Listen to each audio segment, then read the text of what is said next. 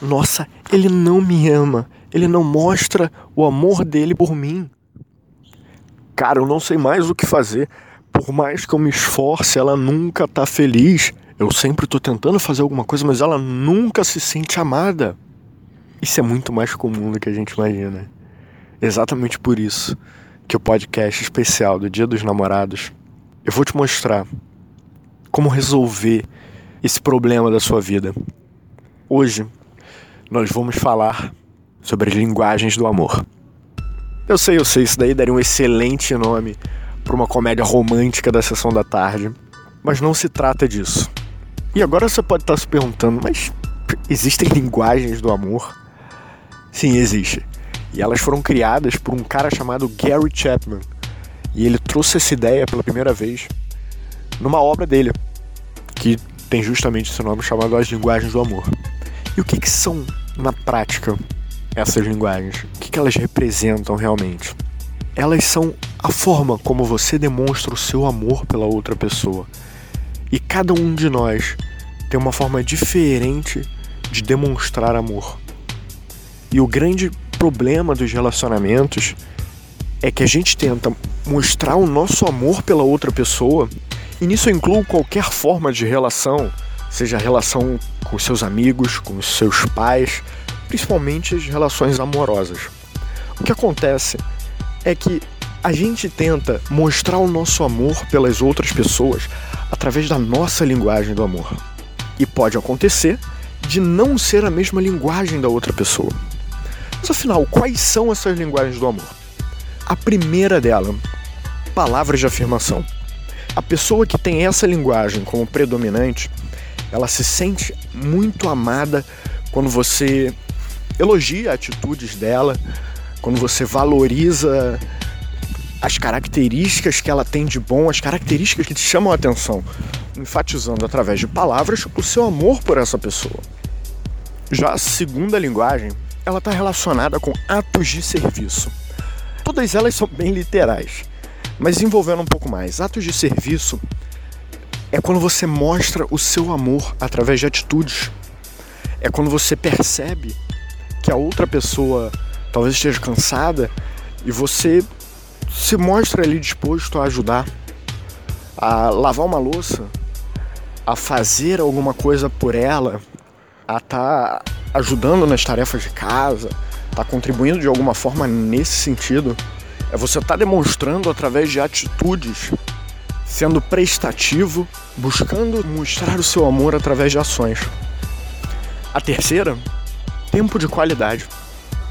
Pessoas que têm essa como a linguagem do amor predominante se sentem amadas quando estão junto a você. Quando você tira parte do seu dia para dedicar a ela, para passar um tempo com ela. As pessoas que têm essa como a linguagem do amor predominante, elas valorizam muito o tempo que vocês passam juntos. A sua vontade e a sua atitude de dedicar parte do seu tempo estaria exclusivamente com ela. E nisso inclui não ficar mexendo no celular enquanto você está lá junto daquela pessoa. Você se dedicar exclusivamente para ela naqueles momentos. Já a quarta linguagem são presentes.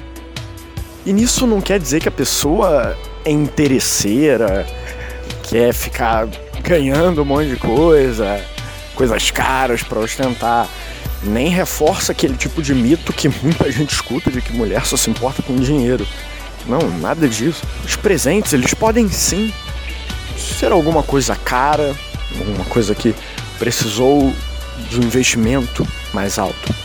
Mas principalmente é quando você reafirma o seu amor para aquela pessoa através de, de presentes que tem uma, uma simbologia, que tem um valor que é algo especial ali para os dois, algo especial para ela, algo que ela valoriza muito, algo que é importante para ela. Então ela se sente amada porque ela lembra que você pensou nela. Durante a correria do seu dia a dia, você parou, pensou nela e levou algo especial para talvez até melhorarem muito o dia dela. Talvez o dia dela tenha sido difícil. Através daquele simples gesto, simples presente, você consegue transformar o dia da outra pessoa. E a última linguagem é o toque físico. O toque físico é muito presente em pessoas que gostam de estar constantemente abraçando, gostam de estar demonstrando seu amor através da fisicalidade, através de um, de um abraço. E uma importante observação: o toque físico ele está muito ligado à intenção por trás dele, que é uma intenção de carinho. Então essas são as cinco linguagens do amor. E você agora deve estar até se perguntando, mas tudo isso é importante para mim? Eu gosto de tudo isso. E sim, todas essas linguagens do amor, elas estão presentes em nós. Todo mundo gosta de receber um, um abraço de uma pessoa especial, receber um presente, receber um elogio. Mas o detalhe é que toda pessoa tem uma linguagem predominante. A gente pode fazer uma analogia até com uma língua mesmo. A língua que a gente fala. Você pode saber falar português, você pode saber falar inglês, espanhol, russo, enfim, qualquer outra língua. Mas a sua língua principal, a língua que é mais natural para você, muito provavelmente é o português. É o que ficou enraizado em você. É o que você mais domina e mais faz parte de você. Então existe uma linguagem que fala mais alto dentro de você.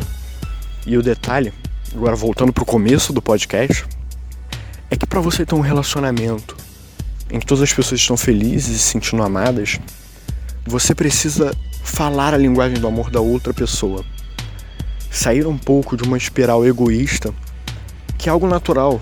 Você não está errado, você não é uma pessoa ruim. Mas a gente tem essa tendência a ser egoísta, a pensar no nosso. Então a gente acha que a pessoa vai se sentir amada através da forma como a gente gosta de receber amor. E quando a gente para para entender do que, que a pessoa é feita, o que, que realmente mexe com ela, e a gente identifica qual a linguagem do amor, que realmente é mais importante para ela. E como você faz para identificar qual é a linguagem da outra pessoa? Isso está muito ligado ao que eu acabei de falar. A gente tem essa tendência de demonstrar amor através da forma em que a gente mais gostaria de receber. Então perceba na outra pessoa a forma como ela mais gosta de demonstrar amor. E bem provavelmente essa vai ser a forma como ela mais gosta de receber amor, por mais que ela não te diga isso através das palavras dela, mas ela te mostra através das atitudes. Não é nada pessoal quando ela reclama que não está se sentindo amada, ou quando a outra pessoa reclama que tenta demonstrar de todas as formas, mas não consegue, que não sabe mais o que fazer. Tenha empatia por essa pessoa. Entenda que se ela está do seu lado, é porque ela gosta de você. Ela só talvez não saiba ainda como demonstrar isso. Ou talvez você esteja demonstrando da forma errada e por isso ela não está se sentindo amada. Começa a se perguntar sobre isso. E se você quiser ir mais fundo nesse conceito de linguagens do amor, eu sugiro que você leia o livro do Gary Chapman, As Linguagens do Amor. E eu não tenho dúvida que só de você aplicar o que eu te falei aqui nesse podcast, as suas relações já vão melhorar muito. Você vai ver como do nada as pessoas vão se sentir muito melhores com a sua presença. A sua presença ela vai ter uma intensidade, um impacto muito maior na vida delas.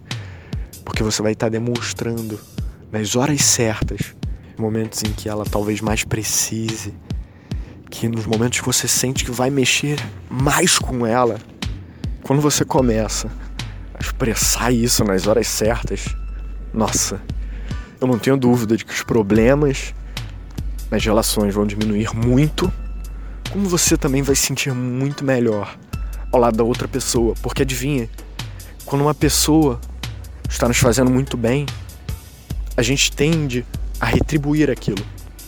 Então talvez ela também não esteja falando a sua linguagem do amor, mas tendo seu esforço ativo em fazer aquilo, é bem provável que ela comece a fazer um esforço nesse sentido também. Então, mostre esse podcast para o seu companheiro, para sua companheira, para o seu pai, para sua mãe, para aquele casal de amigos que talvez estejam passando por esse problema. Mostra para eles você pode estar fazendo uma grande diferença na sua relação com eles ou na relação que eles têm. Que se você se importa com essas pessoas, eu não tenho dúvida de que você vai sentir muito bem poder fazer uma pequena diferença na vida delas.